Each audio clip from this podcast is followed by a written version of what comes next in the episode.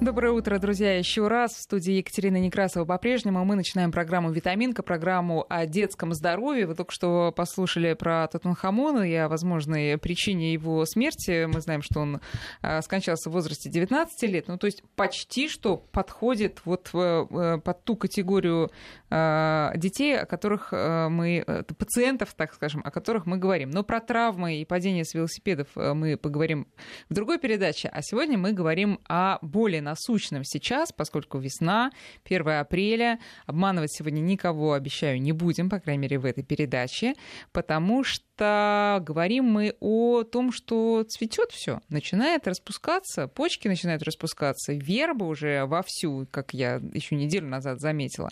А, орешник, висят уже там а, сережки, и кое для кого это очень даже плохо, потому что начинается аллергия. Вот об аллергии, одна из причин, которая это цветение растений, ну, как мы знаем, причин у детей аллергии просто море, мы и будем сегодня говорить. Пожалуйста, пишите свои вопросы, я знаю, у вас их очень много, на наши номера 5533, это для ваших смс-сообщений, только не забывайте в начале сообщения слово «Вести», и наш WhatsApp 8903 170 6363.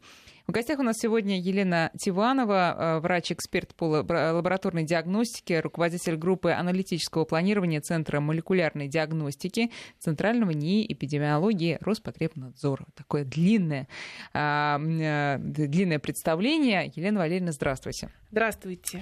Ну, смотрите, а, первый вопрос такой, даже не что цветет и от чего, и что дает аллергию, а давайте вот с другого начнем. Отличается ли аллергия вообще э, и причины аллергии у детей и у взрослых, и причины и проявления? Ну, ответить на ваш вопрос э, однозначно, наверное, можно. Конечно, у детей э, проявления аллергии более активные, более яркие, за счет того, что у детей еще не зрела иммунная система. Но возвращаясь э, к проблеме аллергии, начиная проблему аллергии, я хотела бы начать э, нашу с вами беседу с типовой цитаты э, из любой статьи, угу. посвященной аллергии, которых на просторах интернета великое да. множество. Это звучит примерно так. С каждым годом заболеваемость аллергией непрерывно растет как среди взрослых, так и среди детей. По данным разных авторов, аллергические болезни поражают до 50% населения Земли. Таким образом, мы э, подходим к тому, что аллергия это бич 20 века. Почему так? И даже 21 уже. Почему так случилось? Существует две теории развития э, аллергии. Первая теория э, это теория роста гигиены в связи с тем, что, согласно этой теории, в связи с тем, что у нас увеличивается количество гигиенических процедур, мы сокращаем... Ослабляет иммунитет это все дело. Мы сокращаем да. контакт аллергена с э, иммунной системой, иммунная система наша недозагружена. Таким образом, она э, как экспрессивно реагирует на контакт с аллергеном. И вторая теория о том, что действительно растет число аллергенов. Если э, мы, когда были маленькие, мы пищевых, мыли руки наверное, и пищевых в первую, и химических во вторую очередь. И химических, мы конечно. мыли руки с мылом. Сейчас у нас масса различных э, жидких. Причем с таким э, обычным мылом. средств. Да. А да. А сейчас всякие. Да, детское да, мыло до сих пор. Педиатры рекомендуют детское мыло для детей с учетом того, что сейчас большое количество химических веществ используется и в быту, и для уборки квартиры, и на улице. Раньше никто никогда зимой не использовал То есть, короче, реагенты. вывод первый. Чем грязнее вы будете, тем меньше вероятность аллергии у вас Согласно и ваших детей. этой теории, да. Да. Ну а вы разделяете ее? Ну, я не могу сказать, я разделяю или не разделяю эту теорию. Конечно, она имеет место быть. Конечно, экология влияет на э, нашу аллергическую настроенность всей э, популяции всего населения Земли. Поэтому, конечно, э, и та, и другая теория имеют место быть, и они ну, актуальны. актуальны. Ну, хорошо, из причин самая популярная. Давайте, знаете, может быть, мы по хронологии прям начнем.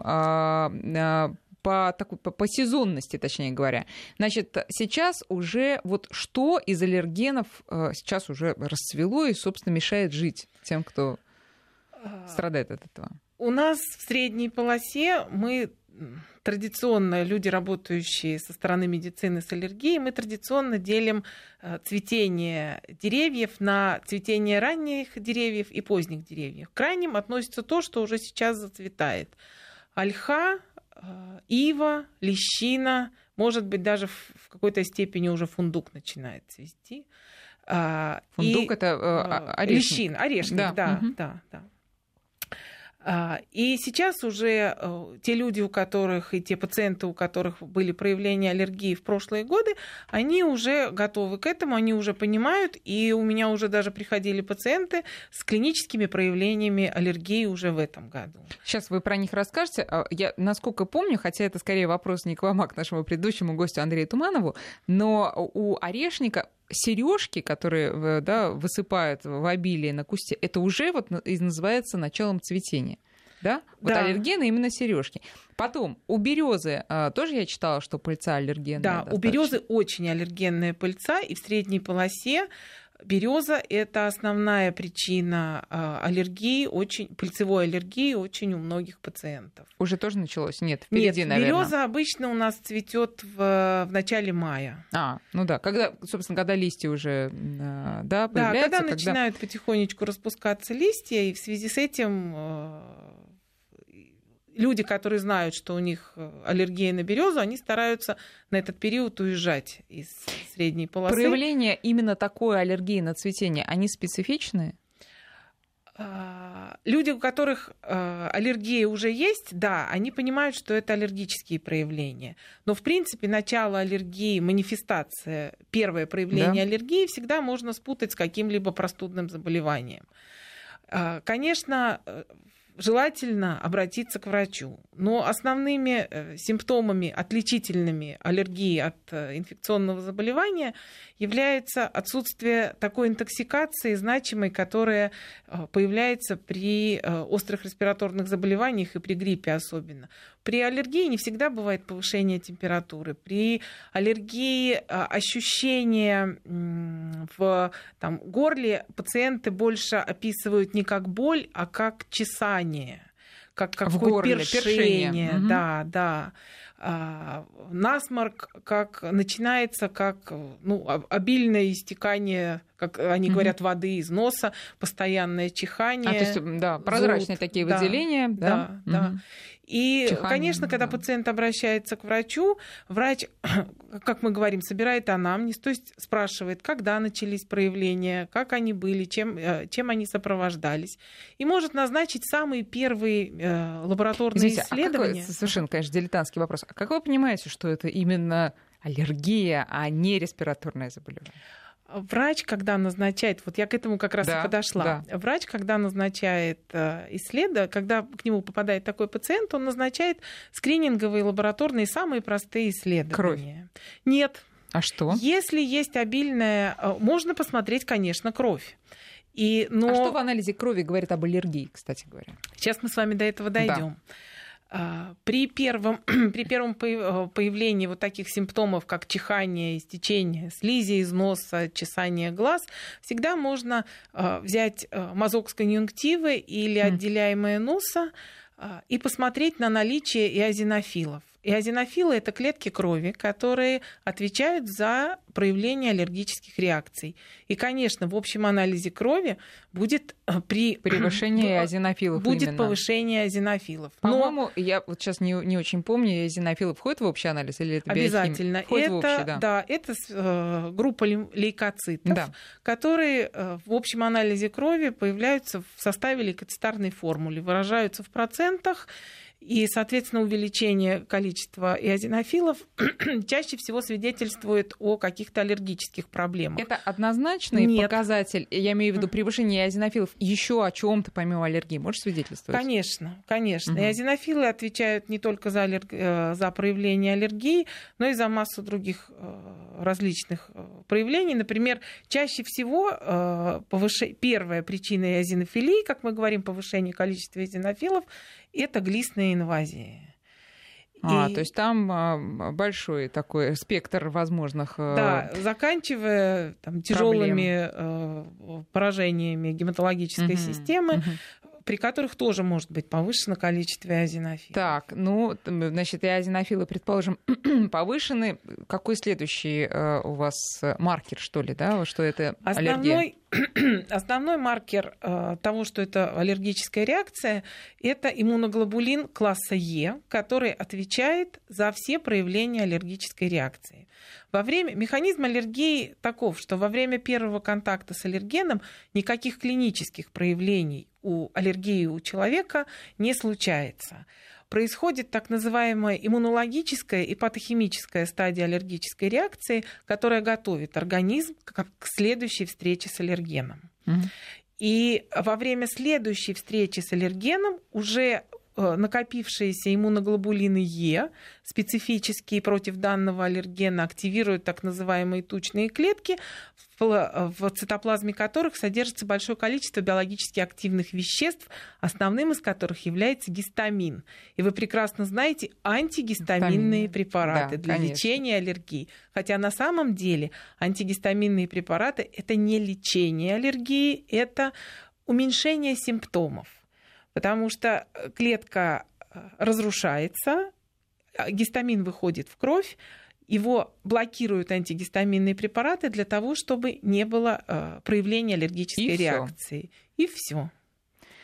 И отсюда ответ на самый главный вопрос аллергиков. Лечится ли аллергия, наверное, напрашивается сам собой. Нет, не лечится. Аллергия, правильно? я не могу сказать, что аллергия не лечится. А, мы находимся на таком этапе развития медицины, мы с вами об этом поговорим дальше, когда существуют а, определенные схемы лечения аллергии, последние методы, последние лабораторные исследования, подтверждающие аллергию. Но первое, что э, должен сделать любой аллергик, это устранить, максимально устранить контакт с аллергеном. Если это пыльцевые аллергены, значит, э, или покинуть место цветения на определенный период, как у нас многие на майские, имеющие аллергию на пыльцу березы, они на майские праздники просто уезжают из страны куда-нибудь там, теплые а можно края иметь, а, а, а, а, иметь аллергию сразу на цветение? То есть начиная Можно. просто по всему календарю, да, как начнет, там, я не знаю, с чего начинается, предположим, с лещины, да, которая еще в начале марта уже там висели эти сережки, я помню. Так и вот по списку, заканчивая тополем или чем там, да? Ну, можно не только на деревья еще иметь и на аллергии. конечно. И, еще и на домашние и на травы, растения можно, да. да. То есть и на травы, и на луговое цветение, которое продолжается практически до начала осени. То есть можно иметь аллергию на все, а можно, я так понимаю, иметь аллергию на что-то одно. Можно. Тоже. Да, Это да. счастливчики, которые да. там отцвела береза и вернулись и живем дальше спокойно. Да, то же самое относится к пациентам, имеющим аллергию на домашнюю пыль на клещей домашней пыли, это основной компонент аллергической домашней пыли, они, к сожалению, весь год страдают от аллергии, и если они не будут придерживаться определенных гигиенических э, требований, их проявления аллергии будут только расти. Ну, давайте еще перечислим а, возможные аллергены. Помимо того, что вы уже назвали, это, естественно, а, цветение, пыль, а, еда, определенные, потом попозже об этом поговорим подробнее. А химические препараты, что еще может быть? Аллерген... На самом деле да. аллергены, класси... аллергенов великое множество, несколько десятков тысяч. Они все классифицированы, они все выделены в чистом виде, они все доступны, а, они все производятся лаборатор... лабораторной промышленностью для того, чтобы понять, есть на них аллергия, сделать анализ и понять, есть на них аллергия у пациентов или нет. Мы классифицируем обычно аллергены по большим группам. Э, первая большая группа – это ингаляционные аллергены, куда входят как пыльца растений, деревьев, луговых трав, цветов и так далее, а, так и э, домашняя пыль, библиотечная пыль, клещи, ну, всё, которые в ней через содержатся. Дыхание, да. да, да. А вторая группа большая аллергенов это пищевые аллергены. И здесь, конечно, для детей очень важно это чаще всего коровье молоко, это чаще всего э, соя, арахис, э, рыба белая типа треска очень часто встречается. Ну, у более взрослых людей встречаются аллергии на морепродукты очень часто в связи с тем, что этот продукт не характерен для нашего региона. Угу. Да? Почему французы не едят сало? Ну, слушайте, он не характерен для нашего региона, предположим, для человека, который прожил там, условно, 30 лет, всю жизнь ел что-то одно, и тут что-то другое. Но ребенок только родился, почему у него не сформировать, э, почему бы его организму не сформировать привычку есть э, лягушачьи ножки, условно говоря, да? Ну, наверное, если бы мы с вами жили во Франции, мы бы у него сформировали. А то есть генетическая память там срабатывает, наследственность? Возможно, возможно. Возможно, какие-то ферментные системы, участвующие в э, пищеварении, развиты больше у одних, у одних угу. национальностей, менее у других. Давайте сейчас перечислим еще другие группы аллергенов. Значит, мы говорили ингаляционные, пищевая. Пищевые.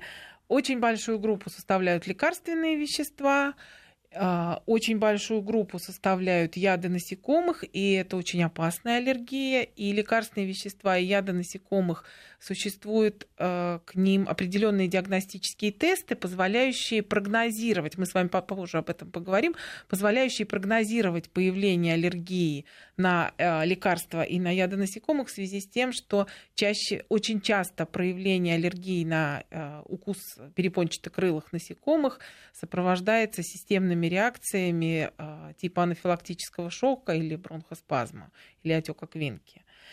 Очень большую группу составляют профессиональные аллергены у людей, которые работают в определенных видах промышленности. Они чаще всего, они бывают и контактные, и э, ингаляционные. Вот в основном э, и пищевые добавки. А вот еще а, бывает аллергия, знаете, так по-простому скажу, на нервы. От стресса, короче говоря. А, основной патофизиологический механизм аллергии на стресс сформироваться не может.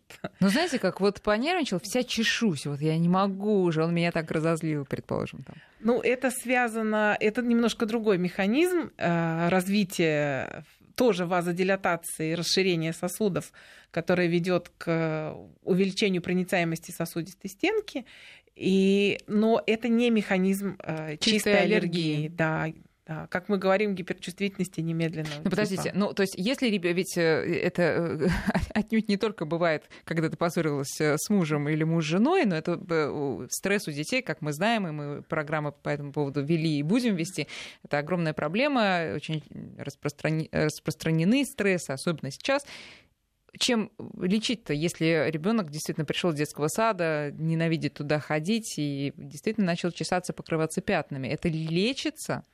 Ну, здесь, скорее всего, а, здесь, скорее всего, а, все-таки нужно а, ребенку, я не могу сказать, что применять какие-то успокоительные средства, но сделать так, чтобы ребенок, чтобы ребенку понравилось ходить в детский сад. И это зависит и от родителей, и от э, сотрудников детского сада. Конечно, мы, у нас у всех уже дети уже выросли, мы все детский сад, в детский сад уже ходили и сами, угу. и водили своих детей. И я понимаю, что это не очень просто. Некоторые еще не выросли. Некоторые мучаются сейчас. Ну вот э, тут мне, кстати, подсказывают нейродермит да? Да. Так называется? Нейродермит, да, такое э, кожное проявление э, аллерг... Э, аллергических заболеваний, оно имеет двоякую природу и э, как провоцирует э, со стороны нервной системы, но чаще всего все равно э, это какие-то погрешности у детей, нейродермит это какие-то погрешности в питании. Угу. А то есть не может быть на, только на фоне стресса. Только на фоне стресса аллергическая реакция не развивается. Типичная аллергическая реакция не развивается. Понятно. Давайте теперь перейдем к группе, которая, насколько я понимаю, из сообщений наших слушателей, самая, конечно, распространенная. Это пищевая аллергия. А вот э, пишут, у ребенка аллергия прямо с начала прикорма, что, мне кажется, тоже совершенно типично. Как только ты даешь ложечку пюре плюс к молоку, а иногда и сразу, если мама кормит молочной смесью, то прямо на молочную смесь. Да? Недаром там бывают разновидности а, всевозможные безаллергенные. А, так вот, пишет нам а, одна из наших слушательниц, что только не исключала из рациона пятна на коже, весной нос заложен. А что с этим делать, если какая-то схема лечения? А главное, как выявить у пятилетнего ребенка, на что именно у него аллергия? Диагностика аллергии – это прерогатива врача. Врач должен назначить, врач, во-первых, должен собрать анамнез, какие проявления аллергии, когда, с чем они связаны, насколько они сильные по клиническому значению. И врач уже подбирая, собирая анамнез, узнавая у мамы особенности питания, особенности содержания ребенка дома, наличие отсутствия домашних животных. Та же самая кошка – это очень большой шерсть и перхоть mm-hmm. кошки это очень большой, очень значимый причинный аллерген. Врач назначает лабораторные исследования э, для диагностики аллергии, для выявления аллергена, который является пусковым механизмом. Такие тесты могут проводиться как у врача в кабинете, так и в лаборатории.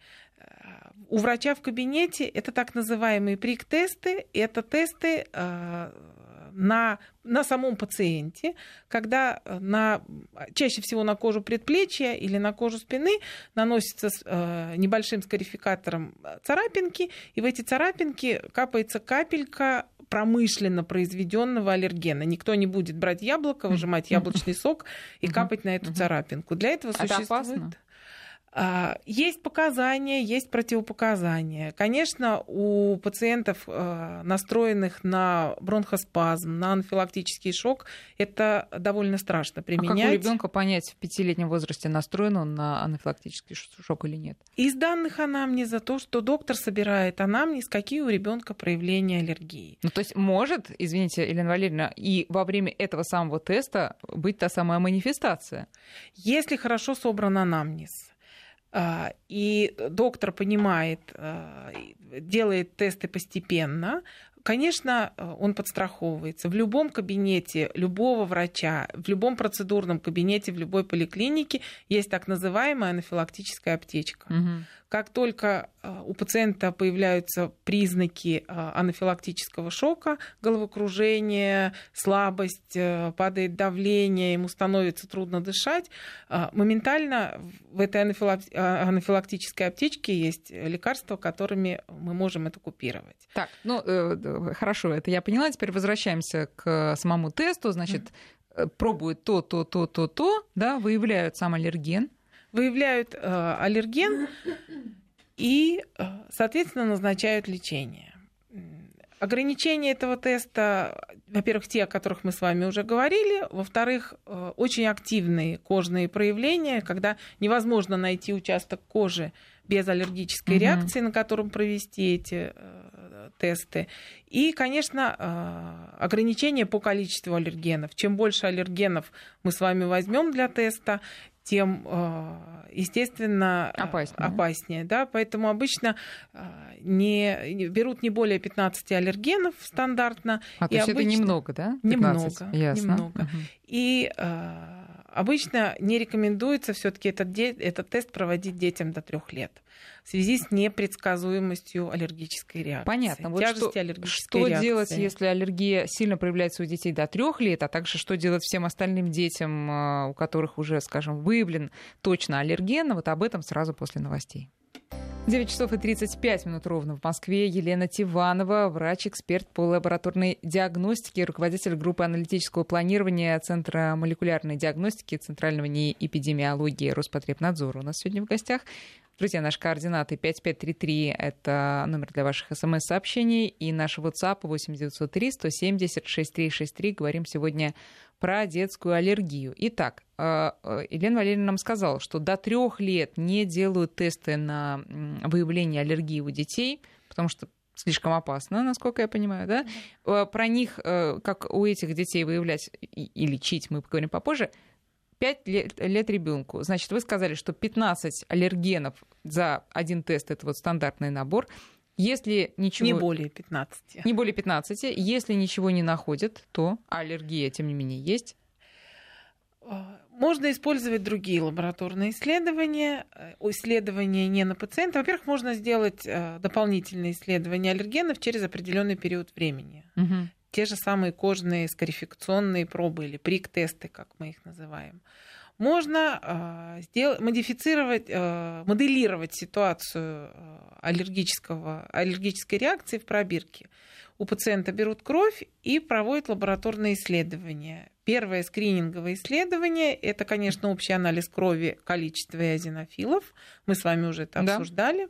Второе скрининговое исследование – это общий иммуноглобулин Е, который отвечает за аллергию в принципе. И, конечно, если общий иммуноглобулин Е повышен, мы должны дальше искать источник аллергии. Ну, вот смотрите, у нас э, слушатель пишет, девочке 4 года появились красные. Э, шелушащиеся пятна, она их расчесывает. Дерматолог сказал, аллергия. Брали анализ, ничего плохого не нашли. Не можем понять, на, э, на что, собственно, это вот все а, происходит, потому что это все остается, не проходит. Что делать? А, это стратегия аллергического скрининга лабораторная. Нужно искать причинный аллерген. И мы об этом уже начали с вами говорить.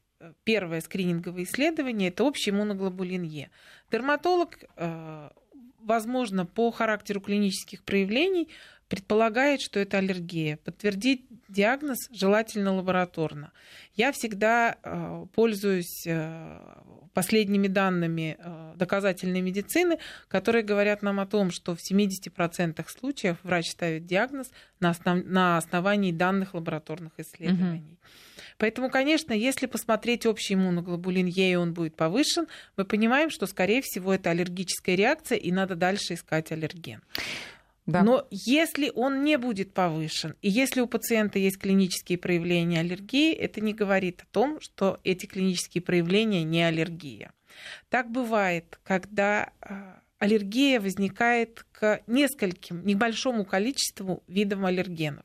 Допустим, а, если в общем иммуноглобулине Е, иммуноглобулин Е отрицательный, а один иммуноглобулин Е специфический только, допустим, против кошачьей шерсти положительный, он может и он не, не сильно а, повышен, он может не отразиться на повышении общего иммуноглобулина Но, Е, менее, он есть. потому что общий иммуноглобулин угу. Е это так называемый, как я всегда говорю, компот угу. из сухофруктов. И понять, что, чего там больше, яблок или груш, мы, к сожалению, не можем. Ну, а вот можно на глазок э, даже родителям какие-то первые хотя бы заключения сделать? Вот нам э, слушатель пишет, э, читал, что цвет насморка говорит о его характере. Если белый, белые выделения, то это аллергия. Это э, правда? Это, да, такое скрининговое исследование. Первое, чаще всего аллергический насморк начинается с, с истечения такой прозрачной воды из носа, и в дальнейшем, э, как говорят э, лор-врачи, отделяемое становится густого белого цвета. При обычном насморке, который сопровождает э, острые инфекции, да. насморк с течением времени становится желтов... отделя... отделяемое нос с течением времени становится желтовато-зеленоватым за счет присоединения бактериальной инфекции. И, естественно, это э, так, масса погибших лейкоцитов, э, поглотивших болезнетворные бактерии. Угу.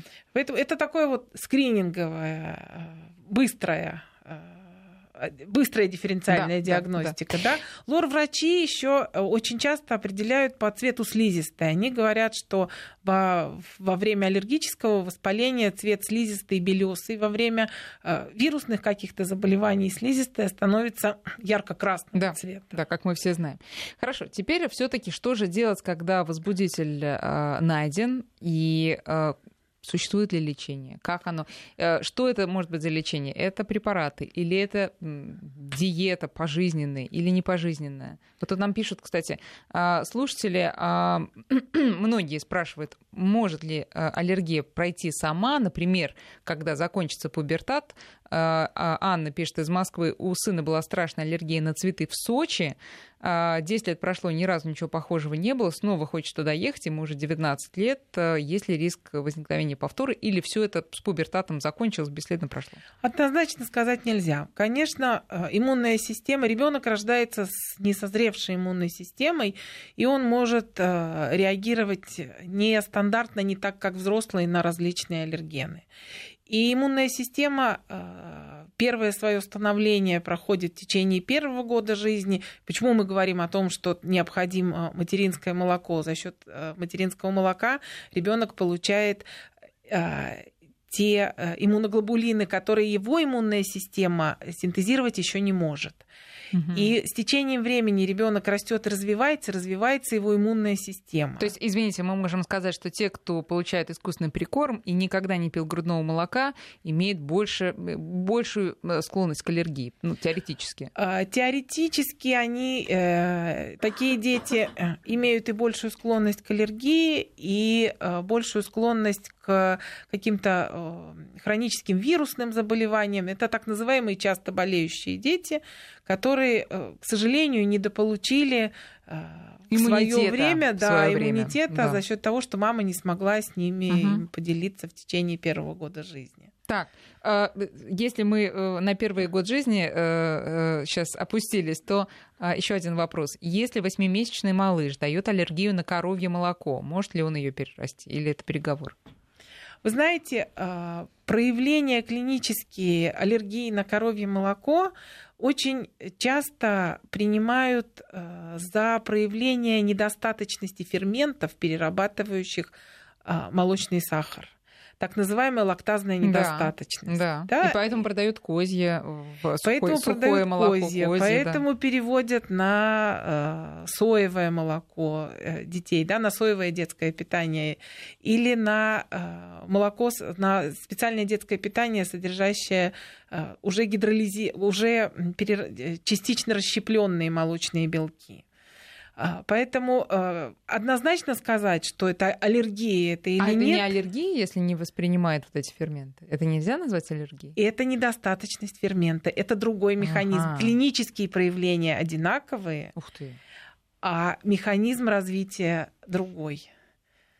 И стал быть, и лечение возможно, и лечение или профилактика другое, другое. И лечение другое. Например, а, а оно может быть, наверное, только одно, просто исключить козье, да, э, коровье да, молоко. Да, вот да. и все лечение. Э, вопрос: может ли перерасти ребенок это? Да, может. Когда? Очень много, очень э, большое количество детей перерастают аллергию где-то в, в районе пубертата.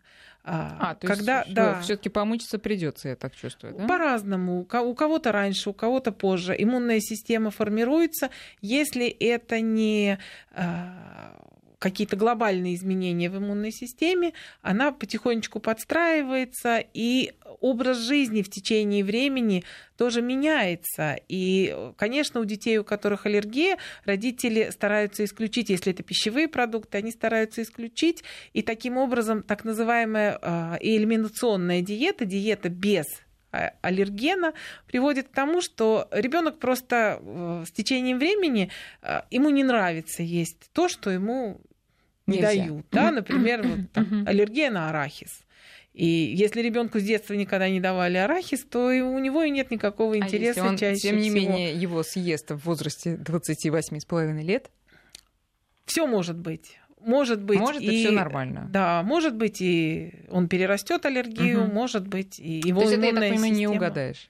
Не угадаешь. Не угадаешь, но, э, Да, но можно ли это как-то проверить? То есть, если тебе в, во взрослом состоянии вдруг очень захотелось арахиса, стоит ли сначала провериться или можно попробовать? Вот об этом сразу после прогноза погоды. Ну кстати, про кошек, собак мы тоже э, поговорим и про аллергию на это. Напоминаю, в гостях у нас сегодня врач-эксперт Елена Тиванова.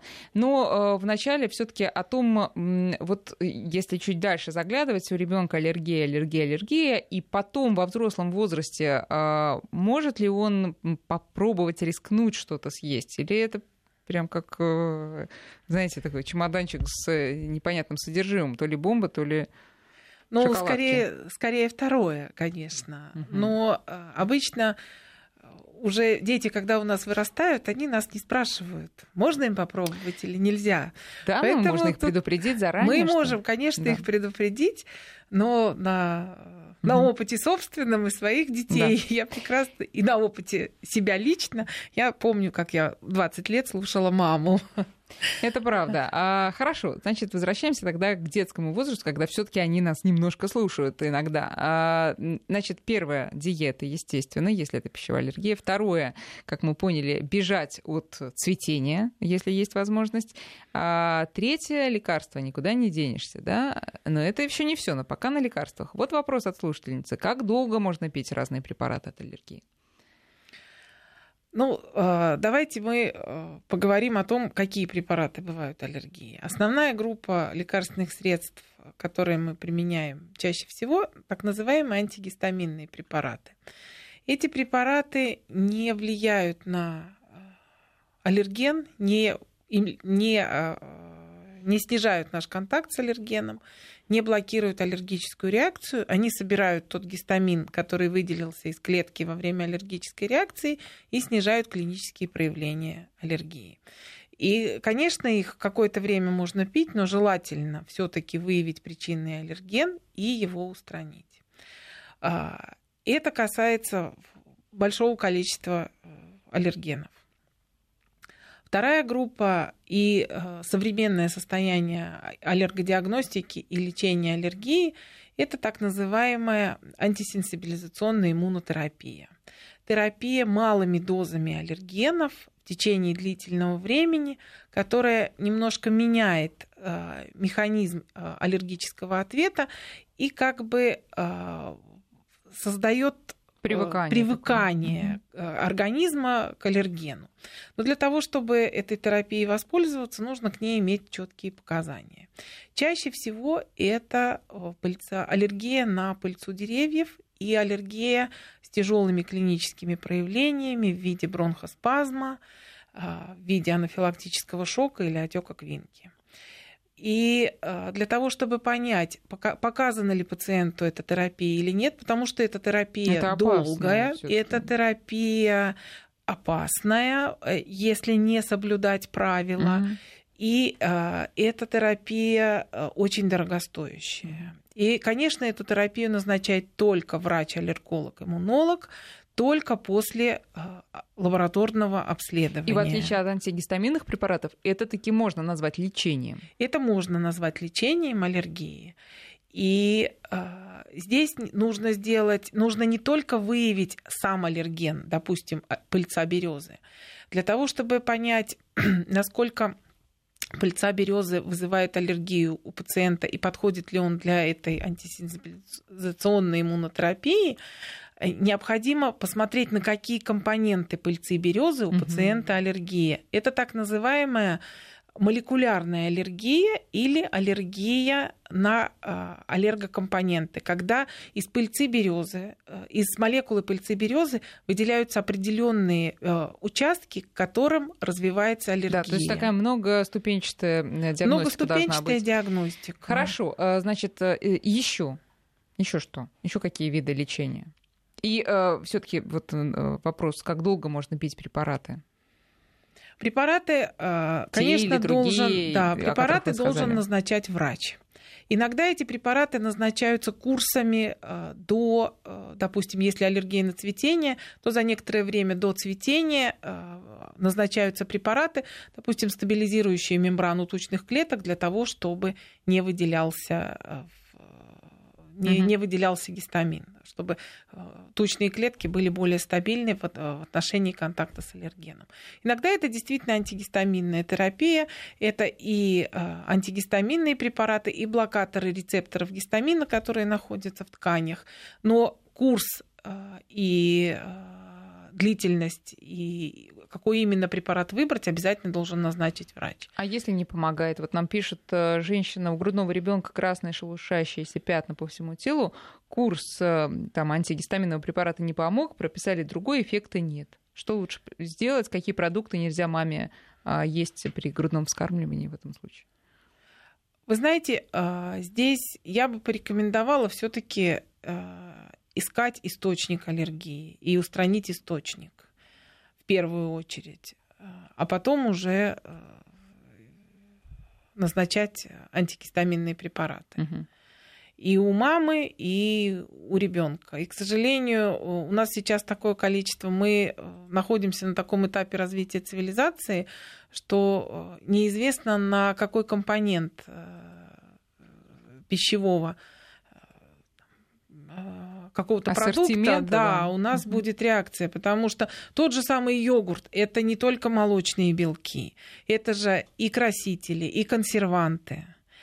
То же самое. Ешьте натурально, друзья мои. Э, универсальный совет. Кстати говоря, э, про натуральное вообще про близость к природе. Тут нам писали, сейчас я попытаюсь найти это сообщение, что э, прекрасное средство от аллергии – это чистка печени. Это я так э, очень сильно урезала очень обширный вопрос нашего слушателя, который рассказывает, что каждую весну четыре чистки печени, переход на правильное питание, забыл про, про аллергию.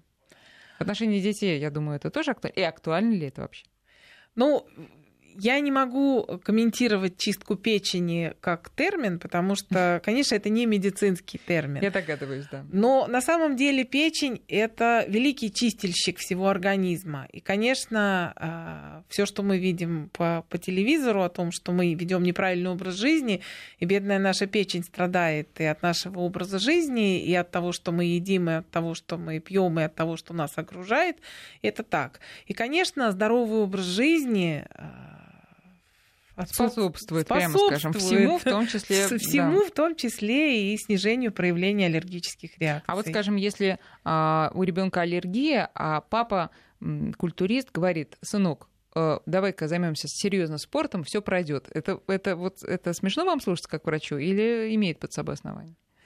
Вы знаете, именно, именно в отношении а, аллергии. Это здоровый образ жизни, который никогда никому не мешал быть здоровым как, естественно, не в, э, не в плане каких-то переборов да, в, mm-hmm. там, с, с питанием, со стероидами и так далее. Конечно, да, закаливание не означает, что сегодня там, надо взять ребенка двухлетнего за руку, вывести во двор, поставить на снег и вылить на него ведро ледяной воды.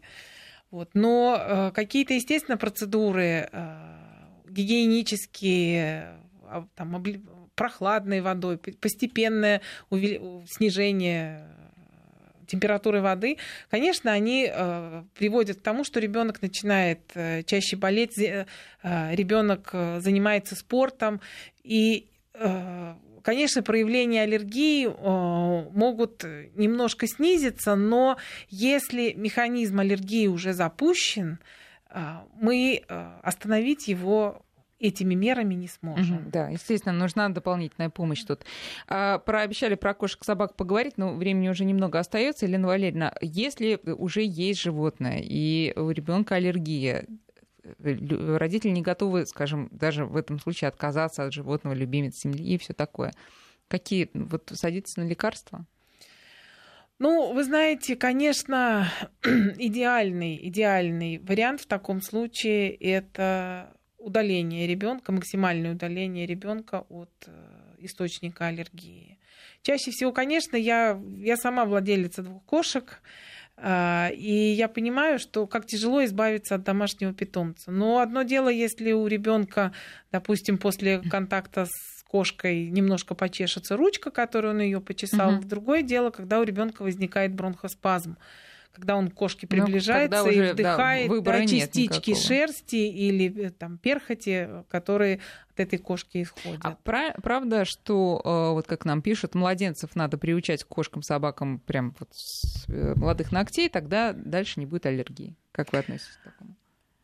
Я считаю, что, конечно, это не, неправильно приучать. Невозможно приучить иммунную систему, если она э, не, не, не готова, не, не готова этому, да. да э, Елена Валерьевна, вопросов очень много. Я надеюсь, что мы и еще одну передачу посвятим э, в будущем этой теме. Злободневный. Елена Тиванова, врач-эксперт по лабораторной диагностике, была у нас сегодня в гостях. Елена Валерьевна, ну, резюмируем коротко. Сейчас весной возвращаемся к цветению. Мы стараемся избегать вот этих аллергенов, да? Да. Правильно питаемся, делаем зарядку и будем надеяться, что этот комплекс нам точно поможет. И Спасибо наши большое. дети вырастут здоровыми. Абсолютно. И даже если у них Сильным есть аллергия, Она пройдет. Она пройдет. Да, шансы есть. Спасибо большое. Вам спасибо. Всего доброго.